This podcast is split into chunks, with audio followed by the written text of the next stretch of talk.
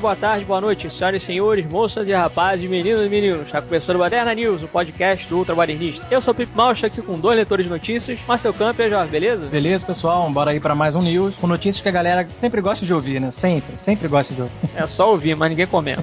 Também Eduardo Couto, fala jovem, como vai? E aí, bom dia, boa tarde, boa noite, vamos dar um F5 nas notícias. É isso aí, na secção Baderna News, blá blá blá, não interessa o número, mais notícias aqui, deveras infernais.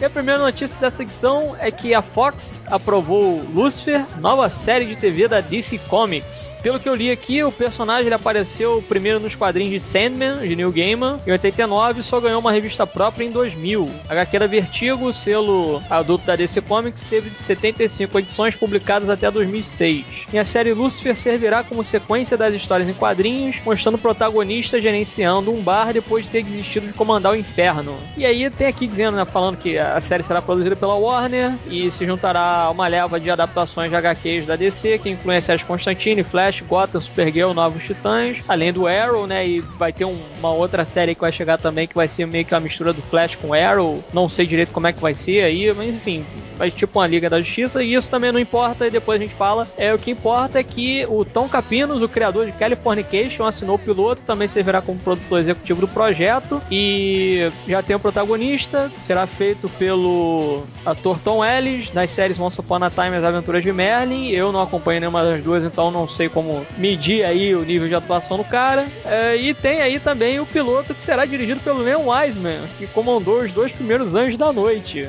além do remake do Vingador do Futuro e outros filmes merda por aí, né? Mas e aí, chama a atenção realmente ver essa nova empreitada aí de quadrinhos se tornando série de TV na qual vai ter o Lucifer Morningstar como o gerente de um boteco em Nova York. No mínimo inusitado, né, cara? Mas é por isso que já chama o interesse, né? Dá um foco, uma atenção maior aí, porque a gente tá falando de Lúcifer e tal. Mas é aqui o Lucifer Morningstar é interessante, cara, porque você já vê que ele apareceu no Sandman, quadrinho realmente bastante inteligente, criado pelo um fera aí do roteiro que é o Neil Gaiman e tal. E se o cara já teve participação dele no Sandman, sinal de que o personagem deve ter conteúdo, né? Óbvio, deve ser um personagem construído aí, criado. Mas aí, que que tá? Parece que vai ser adaptado de uma história em quadrinho do Mike Carrick. Nunca ouvi falar desse cara deve ser adaptado de uma história, talvez, que o Mike Carey criou, mas é um personagem, esse Lucifer Morningstar já participou aí do Sandman, né? Participou, entre aspas, mas já teve aí uma, aparição na revista do New Gaiman, que é Sandman, então... E a DC vem causando aí no mundo das séries, né? Bem ou mal, realmente, você vê aí todos os produtos que a DC tá levando pro cenário televisivo, tá dando certo, né? A gente tem o Arrow aí, que tá realmente com uma audiência cativa, Flash, que, porra, tá se superando, né? Já tá, realmente, primeira temporada, já virou um marco aí dentro do próprio CW eles estão dando sorte, então eles querem até tentar essa nova. para mim é uma nova até, é, como se diz, aposta que eles estão fazendo de um personagem mais fechadão, né? Não tão conhecido como um Flash da vida, mas um pouco mais underground aí no mundo mais dos selos fechados aí, né? Da DC, que é inclusive onde surgiu o Sandman mesmo, que são os selos mais fechados da DC, a Vertigo e tantos outros. Sendo que a Vertigo nem mais é tão impopular assim, né? Mas é interessante, cara. Ó, tem até esse Tom Capinos, que é o criador do Californication. Se tá na mão do cara, né? Ele vai assinar que o piloto escreveu e é o produtor executivo, quer dizer, realmente é o cara que tá por trás da série. Ele é um cara que, pô, ele tem um conteúdo sacana, sabe? Quem viu Californication sabe que é um, tem humor negro, mas com muita sacanagem, mas inteligente, meio criativo, sabe? Então, quer dizer, eu acho que dá para escrever sobre. E é um personagem interessante, cara. Esse Lucifer Morningstar, é, dono de boteco, mas ao mesmo tempo um cara que, obviamente, deve ter paradas sobrenatural em volta dele, né? umas paradas meio místicas aí. Ah, cara, vou dar uma olhada aí. Quando apareceu o piloto, fez parte aí do Sandman, então deve realmente ser um, um personagem de peso e transferido aí pra um canal de televisão. Pode ser que vingue sim. As pessoas gostam de personagens assim, meio misteriosos, meio estranhos, né? Se der tudo certo aí, né? Parece que já tem um chamariz aí em torno do personagem. É, o produtor, é, ele também fez aquela Dawson's Creek de 98 a 2000 é e poucos. É uma boa série de adolescente, eu gosto. Uma boa. E que é um pouco da cara da DC também, porque veja que você tem o Aaron e o Flash que são nessa pegada. E o cara, além de ter essa pegada, ele pegou o California Cation com uma pegada totalmente diferente, que é mais adulta. É. Então, assim, esse cara pode fazer a transição da DC adolescente pra DC adulta. Eu acho que isso é válido e a série ela vai pedir um pouco dessa transição. Pegou o cara certo. Então, cara, eu tô muito otimista com esse projeto. Eu vou pegar o piloto para dar uma olhada e eu acho que tem tudo para dar certo. A minha única ressalva é pro Neil Gaiman, que, pô, é, apesar dele fazer algumas coisas boas, ele fez aquele A Lenda de Beowulf, que é meio mais ou menos, aquele O Mistério da Estrela, que também é bem mais ou menos, e Caroline o Mundo Secreto, né? Que são essas coisas mais fantasiosas, né? Assim, pra uma boa diversão, mas tipo assim, é só ok, né? Não, não, Coraline é muito legal, cara. Dos três aí que você falou, Coraline eu acho muito bom. Cara, eu jurava que o Coraline era daquele. do cara do. do... Henry Selick? É, eu achava que não era do New Game, não, era o cara do Jack Skeleton, do. do... Caraca, eu, eu, eu é, achava... Então, é, é isso mesmo, Henry Selick. É o Henry Selick, né? Eu achava que não é, eu achava que era do Henry Selick, não do, do New Game. Não, mas o texto Baseado, é do New Game, mano. Ah, é? O texto é do New Game. Mas, pô, aí... Quem fez a parada foi o Henry Selick, entendeu? Mas é, o texto é do New Game. Ah, legal. Realmente não lembrava disso, não. E eu gosto, realmente, Coraline. Eu nem vejo Coraline no Mundo Secreto como uma animação para criança. Eu vejo realmente que é uma animação adulta, cara. É realmente, agora vocês falaram, eu nem, nem lembrava, ou realmente não sabia. É bem texto do New Game, né, cara? Coraline, porque ali você vê que debate até psicologia infantil, parada meio agressiva com os maltratos de uma mãe, né, pra uma menina. Realmente, eu acho que desses aí que o Eduardo falou, eu acho que é o salvo Coraline, cara. É uma animação muito bacana aí, dirigida pelo Henry Selick. E aí que tá, com o texto do New Game que eu realmente não sabia. E é bem a cara dele mesmo, cara. É porque aí que tá, esse personagem, Lucifer Monster, parece que ele foi criado por esse Mike Carey. Ele apareceu aí no Sandman, que eu já li obras do Sandman, alguns arcos do Sandman, e eu achei bastante inteligente, cara, sabe? São roteiros bem elaborados. E eu acho que se esse personagem deu um pulinho ali no Sandman, eu acho que é um personagem rico, cara. Pelo menos em conteúdo, esse Lucifer Morningstar deve ser um personagem interessante. É, pelo fato de ter conseguido 75 edições aí, pô, é. ficou 6, 7 anos, sei lá, sendo escrito, né? Então, pô, conteúdo aí para trabalhar em cima do personagem que não deve faltar, né? Mas aí é que eu acho que eles poderiam fazer, assim, parece, né? Dando uma relida, na verdade, nessa notícia, é que, vamos dizer assim, fechou a história do Lucifer ali naqueles 75 quadrinhos, e aí eles vão contar depois desses 75 quadrinhos. Eu acho que eles deveriam pegar os 75 quadrinhos e refazer, entendeu? Ao invés de contar uma história, né? Que isso é algo que acontece muito, tanto no cinema quanto nas séries, que às vezes os caras eles ficam nessa vibe de, ah, porra, vamos contar. É como se fosse assim, um universo alternativo, entendeu? Você tem o universo dos quadrinhos, você tem o universo da série de TV e, né, enfim, coisas assim. Eu, particularmente, acho que dependendo de como que você vai adaptar o universo do personagem ali que você vai trabalhar e tudo, é mais interessante você trazer mais essa pegada dos quadrinhos mesmo pra série do que fazer uma coisa muito dispare, entendeu? Eu penso dessa forma. É lógico que pro roteirista, isso às vezes pode ficar meio, ah, porra, vai ficar muito engessado tudo, mas né, eu não sei. Às vezes eu acho que é mais interessante o cara fazer algumas coisas relacionadas ali com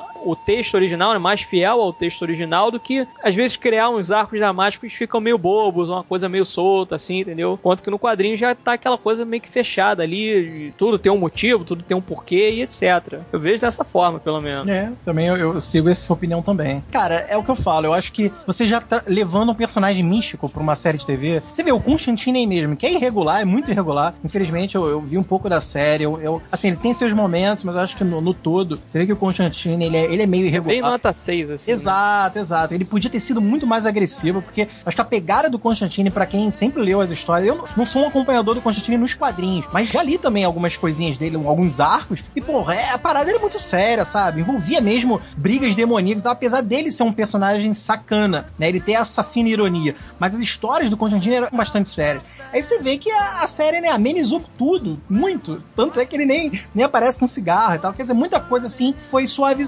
Então a série perdeu, mas assim, perdeu a qualidade que poderia ter mais, né? Mas você vê o quanto de gente que gostou desse ator mesmo que tá fazendo, do personagem Matt si. Ryan. É, Exato. Foi legal, foi legal. Ah, mandou bem. É, e aí é o que eu acho que pode acontecer com esse Lucifer aí, cara. Eu acho que foi escolher um ator maneiro. Eu não conheço também esse ator que estão sondando aí. Mas se pegarem ele e fizerem um trabalho aí sim sério, né? Com esse conteúdo que eu acho que esse Mike Carey deve ter criado de uma forma legal, porque o personagem já até apareceu em Sandman, que é um quadrinho realmente rebuscado, sério e bem trincado. Então, quer dizer, você sente que deve ter uma parada legal para você explorar na televisão, que é o que a gente sempre aqui debateu. Televisão, o que mais você pode fazer é dar pano pra manga em relação ao roteiro. Você pode é, viajar legal seguindo aquele fio, né? Que a gente já conhece, por exemplo, quem leu conhece sobre o personagem, mas você pode acrescentar mais coisas, explicar mais coisas com mais tempo, né? Porque afinal é uma série. Então acho que, cara, é um personagem que vai angariar gente, assim, sabe? Os curiosos. Ele tem cara de que já vai, né? O Lúcifer no balcão, quer dizer, já é um personagem, as pessoas vão saber depois que é tirado de quadrinho. Então eu acho que, pelo menos o piloto, realmente não tem como não, não fugir disso, né, cara? É, é bem atrativo, chama bastante atenção. Né? Sem dúvida, só por ter também o selo de qualidade da DC Comics, na minha opinião, a DC Comics é melhor que a Marvel.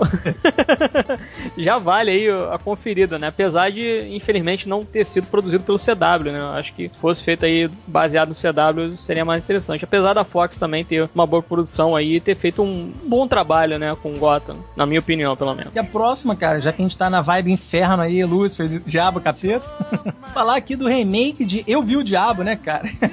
o nome do filme é I Saw the Devil, né? É um filme. Ele é o quê? Coreano, né? coreano. né? É, eu ia falar chinês, mas não, ele é coreano. E, rapaz, o filme segue a vibe dos coreanos, que quem viu é Old Boy, quem viu até aquele outro que não é o hospedeiro, é, é um de. Pô, esqueci o nome agora. É de uma criatura também marinha que, porra, pega as pessoas e, e coloca em casulo. Caraca, eu esqueci o nome desse filme agora. Sobre um, uma criatura é, criada num rio todo poluído, né? Que eles fizeram essa crítica, né? Que lá na Coreia tinha lixo radioativo sendo despejado em rios. Então, cara, é muito bom esse filme também. Acho que é o uma, uma parada dessa. Então, quer dizer, filmes nessa linha crua e violenta da Coreia, pô, eu gosto muito. E eu vi esse por recomendações de colegas. Pô, Marcel, vê esse aí Saldo Dev, você vai ver que é uma parada bem agressiva. E o filme é bom, cara. O filme é muito bom. É assim, quem gosta de linha policial e um policial assim, psicológico, né? Com tensão psicológica, não é só tiro, porrada e bomba, mas um tiro e ao mesmo tempo você tá vendo o mocinho, mas de repente você vê que o mocinho também é tão desequilibrado quanto, às vezes, o terrorista, sabe? Então tem isso no I Saw the Dev, então é, é, legal por isso. E o final é foda, não vou revelar aqui, né? Mas o final desse I the Dev é foda. E aí é que tá, remake, a gente já vê que são os americanos pegando filmes que eles gostaram, mas que eles querem adaptar, obviamente, pro universo americano, pro público médio americano deles, né? Que tem aquela ressalva de ver filme estrangeiro, eles realmente não gostam muito de ler legenda.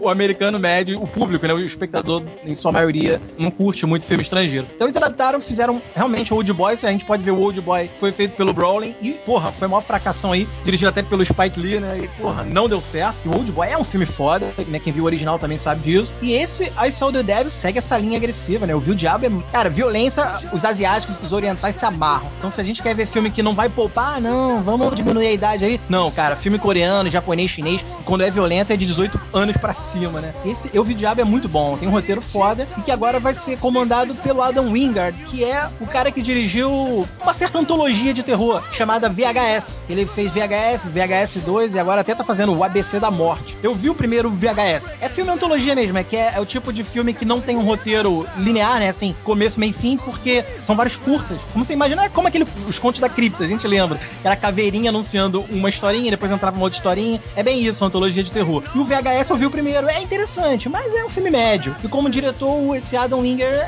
nem sei como avaliar ele, porque eu só vi o VHS. Pra terror, não sei como ele faria uma pegada mais policial, né? Porque eu, eu vi o Diabo, é uma linha mais assim. O roteirista também que chamaram o Simon Barrett, que fez o Você é o Próximo, né? No inglês mesmo, You Are the Next. Esse terrorzinho foi elogiado e fez o inédito The West, que também não sei qual é esse. Quer dizer, não dá para avaliar os responsáveis por trás desse remake. Mas sendo remake e americano, eu já tenho quase certeza realmente absoluta que vai ser amenizado, cara. Porque é, o original, a parada era totalmente agressiva, não tinha essa canja de estúdio protegendo, né? não tinha esse lance de você ter os engravatados dos produtores falando, não, muda isso, pega leve nisso e tal. Então, às vezes é bom a gente até ver um filme estrangeiro, mas por causa disso, porque não tem essa linha de você amenizar pro lado comercial. Você pega um filme policial coreano, você vai ver tiro na cabeça, miolo estourando na parede, e não, e não é gratuito. Os caras sabem fazer um roteiro agressivo, mas que te envolve. O Eu Vi o Diabo é muito assim. É um filme bom, recomendo aqui, cara. É um filme que realmente envolve você do início ao fim. Atuações maneiras dos coreanos lá e tal. Mas aí que tá, o que vai acontecer, eu acho que realmente já tá confirmado aqui o remake, né? Estão dizendo que o Adam Wingard já foi contratado, o roteirista aí, esse Simon Barrett e tal. Cara, é um remake eu acho que é desnecessário porque vai diminuir a obra, entendeu? Então eu acho que se você quer ver o Eu Vi o Diabo de uma forma realmente como merece ser vista, na agressividade, num roteiro inteligente, vê esse original coreano, né? I Saw the Devil. Mas se você for ver agora,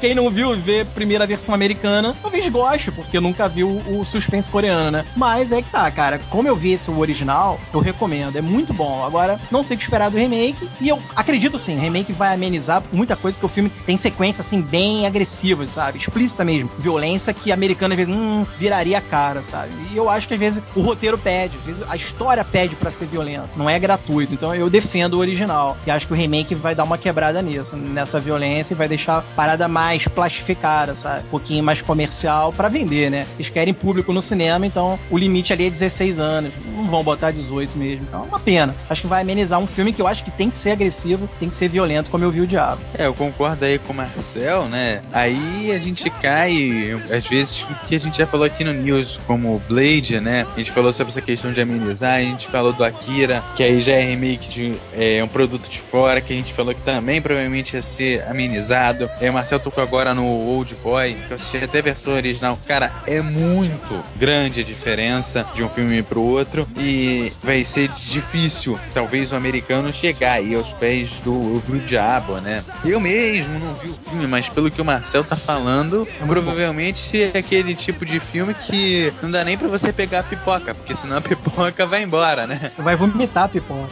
É, pois é. Eu concordo com ele que esse remake amenizando muito pode estragar a história e é isso. Eu concordo, também não vou me estender muito não, acho que é por aí mesmo. Tem outros filmes aí que acabaram chegando também, que foram adaptados pro cinema americano que não deram muito certo, né? Tem até muita gente que prefere, por exemplo, indo até um pouco não muito longe, né? Mas, pô, o, aqueles infiltrados, né, do Scorsese, que é, acho que é assuntos... Assuntos internos. Assuntos internos, né? É chinês o filme, não é isso? É. Acho que é chinês. É, Enfim, são três filmes, na verdade, né? O Scorsese meio que pegou a trilogia e colocou tudo num filme só, né? E nego fala que, não, porra, os três filmes são muito foda e tal. Aí viu do, do Scorsese e falou, não, pô, o do Scorsese também é legal, mas tem muita coisa ali que ele podia ter usado também, que parece com os três filmes e não foi bem desenvolvido e tal. Enfim, tem esse tipo de coisa que acontece sempre, né? Com vários remakes que eles acabam fazendo, o Hollywood acaba meio que cagando justamente por causa disso, né? Porque tem coisas que não dá para adaptar. É. Se for para fazer, tenta ser o mais fiel possível com a história original e mostrando as mesmas coisas agressivas que os caras fizeram.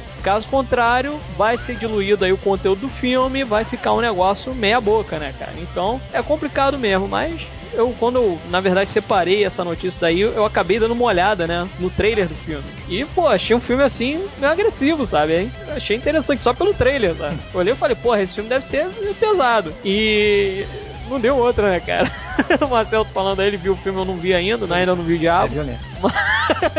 Talvez se eu beber algumas aí, sair de madrugada, né? numa peregrinação aí por um cemitério, talvez eu veja. Mas a ideia é essa, né, cara? De, porra, tentar fazer a coisa o mais próximo do original possível. E a gente já sabe que o Hollywood não vai fazer isso, né? E pelo fato aí de já ser um cara que ele não tem uma bagagem muito grande, né? Eu acho que ele fez aí também o VHS 2 e tem um, um que tá chegando que é o VHS viral, né? Se eu não me engano. Eu não sei se o mesmo diretor tá nos dois projetos, mas assim, tu vê que eu já escolheram um cara que ele não tem muito nome, não tem muita bagagem Hollywood, justamente para controlar o cara no que o cara vai fazer, né? Então isso daí já mostra assim que pode ter um problema, né? No final das contas, de como que vai ser administrado o filme. Às vezes o cara vai fazer um negócio ali que é mais próximo do original, o estúdio vai lá e veta, né? E aí o filme sai uma merda e não necessariamente a culpa acaba sendo do diretor, né? Então, para quem quiser aí, fica a dica, dá uma corrida aí para ver o original e depois assiste o remake americano, né? Eu sugeriria isso, na verdade. E não deve ser difícil também de achar aí pela internet hoje em dia, pra baixar. É, e completando aí o que vocês falaram, né, dá, dá pra dizer que o cara tomou um drink no inferno e viu o diabo, né? E quem fez isso é. foi a Whitney Houston, que morreu no dia 11 de fevereiro de 2012 aos 48 anos, que no fim das contas, depois de sua morte, resolveram fazer um filme, mas ele vem causando aí algumas brigas, né? O canal Lifetime contratou a Angela Bassett para dirigir o filme sobre a vida da cantora Whitney Houston, mas a família da cantora está furiosa com o anúncio, pois sentem que a história da Whitney Houston é grande demais para ser feita num filme para a TV. Bom, o canal tem plano de lançar a produção em 2015 e mostrar a turbulenta relação da cantora com Bot Brown, ex-marido e pai de sua filha. Eles se conheceram no auge do sucesso da cantora na década de 90. O objetivo, segundo o TMZ, é lançar um filme de acordo ali daqueles mods do This Is It, do Michael Jackson. Parece que, pelo menos, sendo nessa teoria do Tizzy do Michael Jackson, parece que vem muito bem agora a família barrar, porque é história muito curta para ser feita num filme da TV, venhamos e convenhamos, né? Ela não foi é, tão importante assim pro mundo pra ter uma extensão tão grande, né? No máximo, se a família quiser fazer igual fizeram aqui no Brasil com o Tim Maia, né? Dividir em duas partes e fazer um pouco mais no documentário. Mas o Tease do Michael Jackson beira ali as duas horas e é muito bem montado, né? Mas foca bem mais ali no final da carreira. E pelo que eu percebi, se é pra focar só na relação da cantora com o Buzz Brown, né? Eu acho que não precisa de mais do que duas horas para contar essa história. É, o filme, pelo que eu li aqui, ele saiu no finalzinho de janeiro lá nos Estados Unidos. Foi filme feito pra TV, né? E de certa forma até concordo, cara. Eu acho que realmente você pegar assim uma figura, né? Vamos colocar essa figura, porque ela foi atriz também, não muito boa atriz, mas né, enfim, fez lá o guarda-costas e tal, né? Mas aquilo, foi uma cantora e tal, teve esses altos e baixos na carreira, tentou se reerguer, teve problema com drogas, sabe? O Bob Brown botou ela ali num vício de drogas, cocaína, crack, o caramba, né? Então, se focar isso tudo aí realmente num filme, assim, sei lá, umas duas horas e pouca, acho que realmente fica uma coisa diluída, né? Que é algo que a gente já falou, inclusive, em outras situações aí sobre carreiras, assim, né? Principalmente de celebridades, né?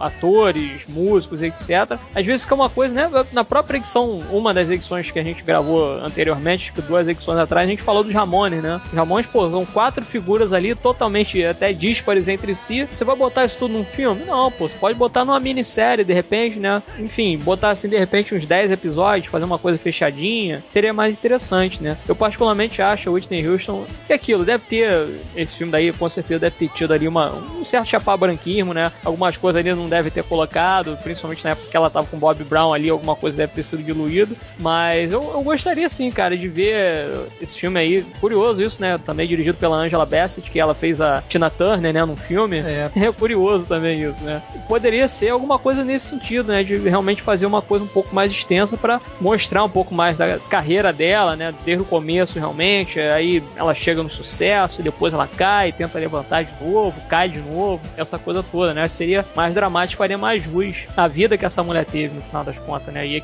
e esse trágico fim que ela teve aí, né? Morrer toda fodida lá por causa das drogas. Pois é, né? Pois é, uma coisa assim que a gente percebe que, como cantora, ela realmente fez uma história dela, tinha uma voz realmente fodinha e tal, porra. Não envergonhava quem realmente queria ouvir a mulher cantar e, sabe, numa era que não, tinha, não existia porra de playback quase nenhuma, a mulher ia lá, mandava voz e tal. E, e alavancou vários hits ali nos anos 80, 90 e tal. E o último filme da Whitney Houston foi em 96, até o Denzel Washington, olha só, tava lendo aqui. Foi Um Anjo em Minha Vida, eu não vi esse filme e tal. Mas realmente, o filme que ainda deixou ela mais popular foi o Guarda-Costas. Realmente, ela ainda tava ali meio no auge ali, nova até na aparência, na, na imagem dela. Vou fechar com ela essa edição, hein? Você não bota a música do Guaracós, que é muito, né? Já já veremos, veremos. A música já. Tem um hitzinho dela nos anos 80 que é, que é bonitinho. É. Mas o foda é que realmente a mulher, porra, se enveredou no mundo. Aí e quantas cantoras, né? Na época ali também não se meteu com merda de droga e tal. E muitas até, realmente, pela questão do relacionamento com o marido que era viciado, ou um marido que era alcoólatra, o cara que batia. Tina Turner mesmo foi vítima pra cacete aí do, do Ike Turner. Do Ike, né? O cara todo escrotão mesmo, metia porrada nela até pra querer matar a Tina Turner e tal. Mais recentemente até a Amy Winehouse, né, cara? Também tinha um namorado cracudo. Né? Exato, né? é, é, é. A Winehouse, exatamente. Cara, tem fotos dela, até se a gente catar no Google, vai ver imagens do antes dela drogada. E ela era uma mulher, ela, sabe, era, porra, tinha corpinha, era bonitinha, cara. E depois, quando ela começou a entrar é, profundamente na droga, cara, a mulher virou uma caveira, sabe? Até o pai tava ficando cada vez mais, assim, deprimido, que já tava sabendo que a filha não ia mais ter volta, né, e tal. E era uma cantora fora, tinha voz e tal, sabe? Independente das vezes o cara ou a mulher fazer merda na vida particular, às vezes a gente analisando como artista, né, tem que falar mal, né? Assim, a Amy Winehouse, muitos não gostavam do, do estilo de música dela, mas como cantora, a mulher realmente mandava, ela sabia o que estava fazendo, sabe? E a Whitney é a mesma coisa. E, cara, é um lance complicado quando a família já começa a se meter, né? Porque eu acho assim, tudo bem, há o respeito pela memória da Whitney, mas assim, a família já vem com essa questão de levantar a bandeira, ah, mas a, ela tinha uma fama, uma vida, uma carreira que é maior do que um filme pra TV. Pô, a Tina Turner mesmo, que é fodona, já teve filme pra TV, sabe? E vai rolar esse chapar branquismo mesmo, porque eles querem ocultar um lado mais podre do artista e tal. Mas aí tá o lance da Whitney até escancarado, desde a época que ela era viva, todo mundo sabia da passagem dela por drogas e tal. Inclusive, ela ficou afastada por muitos anos aí por causa de droga e tal. Tava deteriorando a voz dela, a performance dela, então ela resolveu parar. Então, quer dizer, eu acho que não precisa esconder, cara. Eu acho até que o filme se torna mais grandioso. Eu, eu acho isso, acho que as pessoas ainda não conseguiram entender. Uma biografia se torna mais grandiosa, incrível, e se torna mais elogiada quando mostra o podre, quando mostra o que foi de errado no cara. Isso não vai tirar o brilhantismo, não, sabe? Porra, tu imaginar às vezes um cara fã do Elvis, caralho, o Elvis era foda. Mas o Elvis deu uma porrada na Priscila Presley um dia, né? Que filha da puta, não sou mais fã. Cara, é uma vida. Às vezes o cara como artista era um e a vida pessoal do cara às vezes era conturbada também. E aí e não pode botar, às vezes, no pedestal, idealizar de tal maneira que o cara, a pessoa, o artista era uma divindade. Eu acho que tá acontecendo esse problema todo aí em relação ao filme da Angela Bassett. Inclusive, eu gosto da Angela Bassett. Ela fez o Estranhos Prazeres com Ralph Fiennes antes da fama. É um filme até com o roteiro do James Cameron, olha só, eu gosto. E ela foi a co-protagonista, era ela e o, e o Ralph Fiennes. Muito bom esse filme, é uma ficção muito foda. Ali de 95, eu acho. E, cara, é uma pena, porque a mulher era fã da Whitney Houston, a Angela Bassett, que foi Tina Turner na TV, olha só, né? Fez um trabalho é, incorporando a Tina Turner em um trabalho fílmico aí. E, cara, ela tá engessada porque a família da Whitney tá meio que atrapalhando, né? A verdade é essa. Em relação a isso, que, porra, precisava levar pro cinema, a história dela é grande demais para ser um filme feito pra TV. Tá até tendo um certo preconceito, porque, porra, tem muito filme pra TV que é foda, sabe? Então tem questões aí que acho que tem que ser avaliada. Não é por isso que a artista vai ser menor. A Whitney, ela já marcou a história dela, cara. Ela já tem o nome dela aí, sabe? No pop, na black music, inclusive. Então, deixa a mulher aí. Agora, o filme não vai diminuir ela, não. Então, acho que tem esse problema. E quem tá sofrendo é a Angela Bassett, que, porra, tá dirigindo o filme, sabe? A mulher queria fazer um trabalho legal e ainda é uma atriz também. Então, ela tá por dentro, ela saberia como fechar esse produto. E a família da Whitney, infelizmente, tá atrapalhando aí, cara. Eu acho que não é por aí. Deixa o artista, deixa a pessoa e vamos ver um filme que consegue balancear isso, né, de uma forma legal. Mas tem que deixar ser livre, cara, sem censura e deixar rolar. Mas vai rolar, vai acontecer de censurar muita coisa e ter esse chapa branquismo aí, como o Pimp falou, e eu concordo. Vai deixar muita coisa. Ah, não, que isso suja a imagem. Tira isso, tira isso, tira isso. E isso diminui, cara. Diminui o filme que eu acho que não podia acontecer. É, quando a família começa a se envolver com essa parte artística aí do artista, é realmente uma merda, né? É. Falar em família, ou família problemática, ou membro da família problemática, temos aqui que o Pestinha será adaptado pra TV. Tem aqui o roteirista Scott Armstrong, que fez o Se Beber Não Case Parte 2 e Starsky Hutch, vai adaptar o filme para o canal NBC e também superar a produção executiva ao lado de Rachel Kaplan e Peter Traugott. Dirigido por Dennis Dugan, um longo original, acompanhou as travessuras de Junior Healy, feito pelo Michael Oliver e tal, um garoto Peralta que atormentou seus pais também em duas sequências, o Pestinha 2 e Pestinha 3, e numa série animada que durou 26 episódios. E essa série não tem ainda um cronograma definido mas já definiram o protagonista aí, um garotinho, também ruivo, né? e tá aqui, deixa eu ver o nome do moleque aqui que vai fazer o festinha. Jack Gore, que fez o The Michael J. Fox Show fez o filho do Michael J. Fox. Foi escolhido para estelar o piloto, né, do Pestinho e tal. E não tem aqui realmente um cronograma definido nessa outra notícia que tem o moleque, mas fica aí essa ideia de pegar esse protagonista, né, o Junior Healy, e colocar ele numa série de TV. Será que realmente vai chamar público ou não? Assim, sinceramente, eu preferia é, entre o Peixinha e o Dennis, o Pimentinha, eu preferia o Dennis, sabe? Sempre me divertiu muito mais. E assim, é, são dois filmes, assim, mais ou menos da mesma linha, de ser o garoto problemático que atormenta ali os pais e a vizinhança, né? Mas o Peixinha sempre esteve ali, né? Classicão daquele cinema em casa, né? E daquele cine espetacular, né? Tela de sucessos da vida, a gente sempre parava, dava uma olhada, né? Fez mais ou menos parte ali do finalzinho ali da minha infância, início de aquela pré-adolescência ali, né? E cara, eu sempre curti a história, eu acho que tem que ser explorado, porque na verdade nada mais é do que aquela criança que vai tocar os aralhos. Tocar o terror, né? E assim, cara, vai ser aquelas séries no estilo Eu, a Patroa as Crianças, O Maluco do Pedaço que a gente te acompanha, né? Ou então é mais no estilo de Chaves, né? Que é aquele cara que né, faz as merdas ali. Então, cara, eu acho que tem tudo para dar certo, sabe? É, o Peixinha, ah, cara, o Peixinha já tá aí consagrado no mundo vespertino dos anos 80. É a imagem do Baderna no Twitter, inclusive. é o alter ego de um dos badernistas.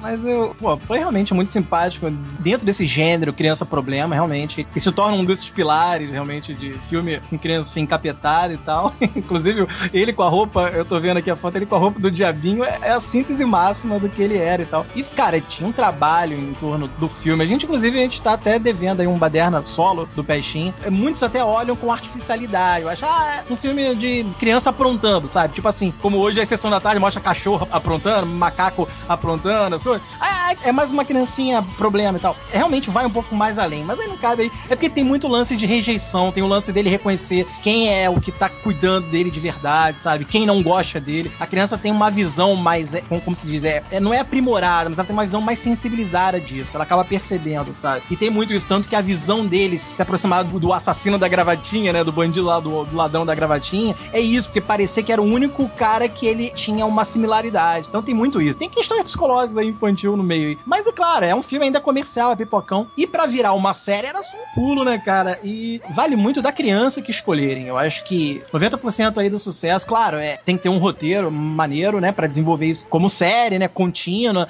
Primeiro que tá na NBC. A NBC é um canal mais, não é um poderoso aí dos canais. Ele é menor, mas ele sabe desenvolver uma série mais para humor, né, mais para comédia. A NBC tem uma proposta legal, consegue manter bem. Não é nenhuma super produção, não precisa ser. Nenhuma HBO, né, nenhum nada assim para bancar um Game of Thrones da vida. A gente tá falando de uma comédia de humor e tal. E eu acho que tem que escolher um garotinho maneiro, né? Porque o protagonista do Peixinho era, era muito legal, né? O Michael Oliver e tal. E o pessoal que já conhece o filme, obviamente vai todo mundo ver, né, cara? Eu já acho isso. E claro, os novos fãs é capaz de, de serem é, fisgados mais pela curiosidade, de ver o Peixinha virar série de, TV, né? Agora tem um erro aqui, na própria matéria fala que o Mike Oliver, né, o Peixinha original, ele fez o Peixinha 3. Peixinha 3 eu acho que foi alterado, foi um outro molequinho. Foi, é, foi um outro moleque. É, foi um garotinho, inclusive não tem o mesmo carisma, não tem o mesmo, a mesma desenvoltura do Mike Oliver. É, não, eu acho meio merda mesmo o 3, cara. É, bem pra... merda. Que é aquele é. negócio lá que, ah, não, porque tem os namorados da garota que ele gosta, é, é, e fica meio que, ah, vou azucrar filho da puta e bababá. Ah, não, é meio fracote mesmo. É, não, ele falou, na verdade, aí na notícia tá a respeito do personagem, né? Que ele apareceu em três filmes e tal, né? Ah, 90, sim. 91 e 95, se não me engano. 95. É, eu acho a ideia bacana, mas ao mesmo tempo eu fico imaginando como é que eles fariam isso. Porque eu penso da seguinte forma, como o Eduardo falou, até achei legal ele salientar isso, né? De você botar ali, por exemplo, ah, porra, entre o Pestinha e o Pimentinha, o Pimentinha é mais interessante, né? Eu digo que ele é mais interessante também, mas é mais por causa do universo dele, porque tem mais personagens ao redor. É mais amplo, é, é mais então, amplo. Então, você tem ali a Margot, você tem lá o Juca, né? O Wilson. O né? Wilson e tal, tem os pais dele, etc, etc, etc, né? Só que aí é aquilo, né? Cai naquele mesmo lugar comum que a gente falou de em outras situações, né? Tipo um Guardião na Galáxia, e porra, que outros personagens que a gente pode jogar no meio ali, que outras coisas que a gente pode fazer então. Então, assim, apesar de o foco ali provavelmente vai ser realmente esse, né? De você já botar ali, de repente, o Júnior com a família Healy e ele fazendo as merdas dele e tal, e a gente acompanhando e etc, etc. Provavelmente vai ser assim, eu não creio que seja. É assim, vai ser o formato sitcom, mas eu não acho que vai ser tipo Friends, entendeu? Que é tudo feito em estúdio, sabe? The Big Bang Theory. Eu acho que não vai ser por aí, não. Pode ser uma sitcom mesmo feita com um orçamento melhor,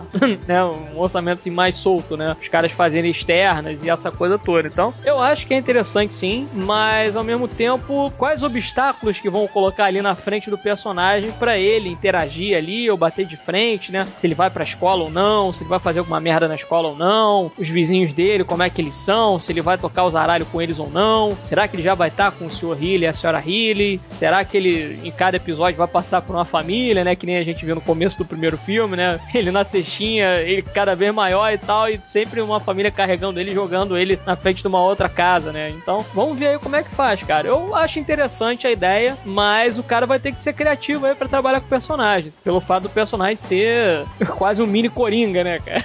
no final das contas. Só pra até fechar, eu vi a foto que tu mandou do molequinho que escolheram, é um ruivinho, assim, é, até, é. até tem uma cara de legal, de, de Sacana, né? É, de sacaninha e tal. É o Jack Gore o nome dele. É, Trabalhou com o Michael J. Fox lá na série dele, fazendo filho, né? Maneiro, pode ser aí, viu? Já escolheram um garotinho até que visualmente é maneiro, tá? Escolheram bem até pela fisionomia. Então. É, vamos acompanhar aí, vamos ver o que os caras conseguem fazer com o personagem. Eu acho legal o Junior Hill, acho um personagem bem interessante. Cara, vou fechar aqui com um cara que tá tendo quase todas as suas obras adaptadas para cinema.